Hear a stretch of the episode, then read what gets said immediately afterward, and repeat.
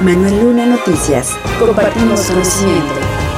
Durante el inicio del análisis de la iniciativa planteada por la diputada Aurora González Ledesma para adicionar la fracción segunda bis al artículo 12 de la Ley de Desarrollo Social del Estado de México para que los planes y programas de desarrollo sociales de la entidad contemplen como prioridad a las mujeres en condición de pobreza extrema y pobreza moderada, la diputada Carmen de la Rosa manifestó que la reforma estaría violentando el principio fundamental del derecho que se refiere al principio de pro persona poner la connotación solamente de priorizar a aquellas personas, mujeres, que estén en condición de pobreza, extrema pobreza, me parece que estaríamos eh, violentando el principio fundamental del derecho, que se refiere al principio de pro persona. Esto implica que la autoridad que interpreta la ley estaría únicamente limitándose a aquellas personas que se encuentran en pobreza extrema y moderada y no así atendiendo el principio de pro persona cuando hablamos de que sea lo que más beneficie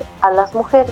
Al respecto, Carmen de la Rosa consideró importante que se pueda ampliar la redacción de la propuesta original, donde no solo se priorice a las mujeres en función de pobreza extrema y moderada, sino que la autoridad estatal atienda el tema con intersectorialidad. Cabe destacar que actualmente el artículo 12 de la Ley de Desarrollo Social establece que para efectos de esta ley se consideran como grupos o sectores que merecen especial atención en la elaboración, ejecución, seguimiento y evaluación de la política de Desarrollo Social Estatal y Municipal a la población indígena, mujeres, niñas, niños, adolescentes, adultos mayores, familias de los migrantes, personas con discapacidad, población en situación de calle o que se encuentren en situación de vulnerabilidad social, donde si bien ya se considera a las mujeres en la fracción segunda, pero la diputada Aurora González busca priorizar a quienes se encuentren en pobreza extrema y moderada.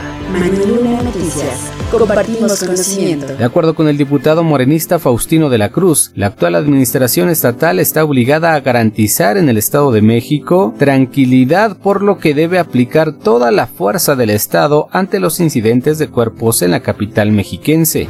Bueno, necesitamos que el gobierno del Estado, que es su obligación y facultad, hasta el último minuto de su mandato, es decir, el 15 de septiembre, pues tiene la obligación de garantizar la tranquilidad de los mexiquenses. Por lo tanto, sí tiene que desplegar toda la fuerza que, que tiene de, la Secretaría de Seguridad Ciudadana y desde luego en coordinación con, con, el gobierno federal para la presencia de la Guardia Nacional y los, los cuerpos policíacos municipales. Para el legislador lo ocurrido es a consecuencia de que el Ejecutivo Estatal dejó de hacer cosas y acciones en la materia. Creo que el gobierno dejó que esto se acrecentara y hoy más que nada se empiezan a disputar los, las plazas a fin de lograr que en cierta forma eh, amagar al nuevo gobierno que, que viene en turno.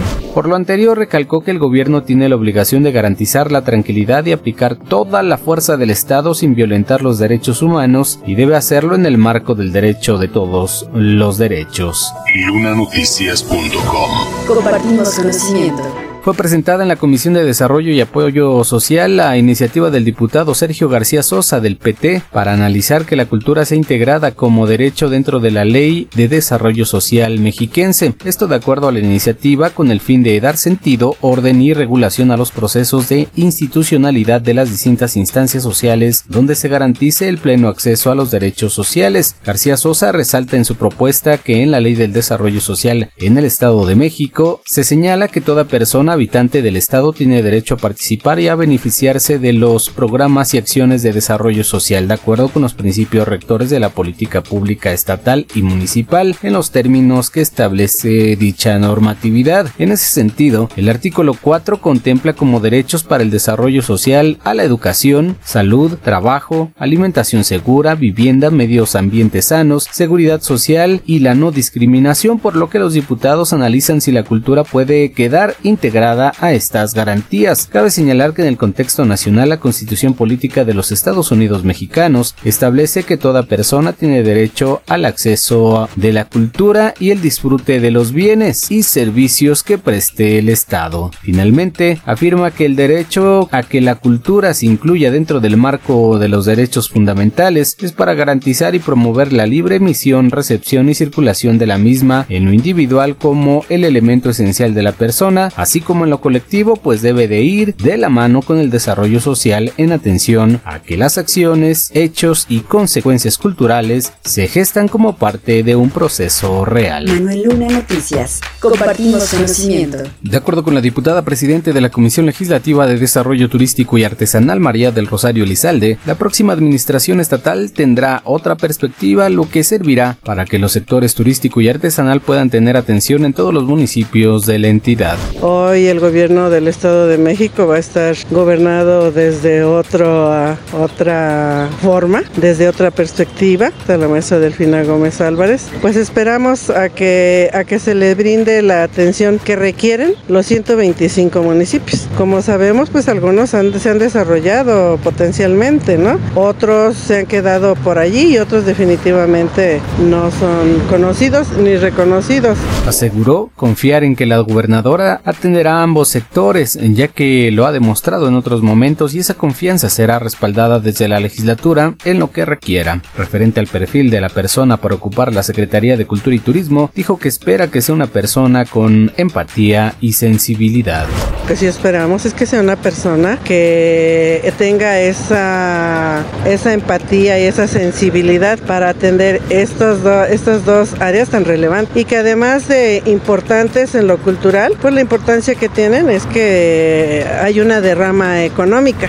Lo anterior reafirmó que espera que se designe a la mejor persona para esta área. Pasión, emoción, adrenalina. Esto es una fiebre deportiva. Arde tu pasión. Todo listo en el municipio de Otzolotepec para el primer torneo de exhibición de voleibol. Así lo afirmó Joel Omar Duarte, director del Instituto Municipal de Cultura Física y Deporte de ese municipio, y el cual se estará llevando a cabo el próximo domingo 9 de julio a partir de las 9 de la mañana en el Complejo Cultural y Deportivo Las Peñas, que se encuentra ubicado al sur de la cabecera municipal. Que ya está dando, eh, pues es como resultado de la escuela municipal de voleibol que fundamos hace unos meses y ahorita ya se consolidó el primer equipo, entonces eh, abriendo la oportunidad para la práctica del deporte, pues se va a medir ante varios equipos que nos visitan de otros municipios. De acuerdo con el director, el objetivo general es impulsar el voleibol en dicho municipio, dar a conocer la disciplina deportiva y sobre todo que los jugadores e instituciones que participarán tengan un espacio donde practicar este deporte. Van a estar cerca de 10 equipos, entre ellos viene el Instituto Municipal de Cultura Física y Deporte de Temuaya, viene el Instituto Tecnológico de Toluca, el Unitec de Toluca, viene la UAM con dos categorías, dos equipos también que vienen de Sinacantepec, uno más particular que viene de Toluca y nosotros que somos los anfitriones, el Instituto del Deporte de Otzolotepec. Por el momento afirmó solo participa el equipo en la rama varonil, el equipo de la rama varonil ya que está consolidado y en un segundo torneo también lo hará el representativo femenil que será aproximadamente en mes y medio. El torneo se realizará en la cancha techada del complejo para prevenir alguna situación de lluvia o insolación y se tiene proyectado que el torneo concluya alrededor de las 5 de la tarde por lo que invitó a los habitantes de Otzolotepec y a los amantes en general de la disciplina para disfrutar de este torneo de exhibición. Recuerda que si tienes algún comentario o denuncia anónima, lo puedes hacer al 722-503-6501. Lunanoticias.com Ya tienes conocimiento. Compártelo.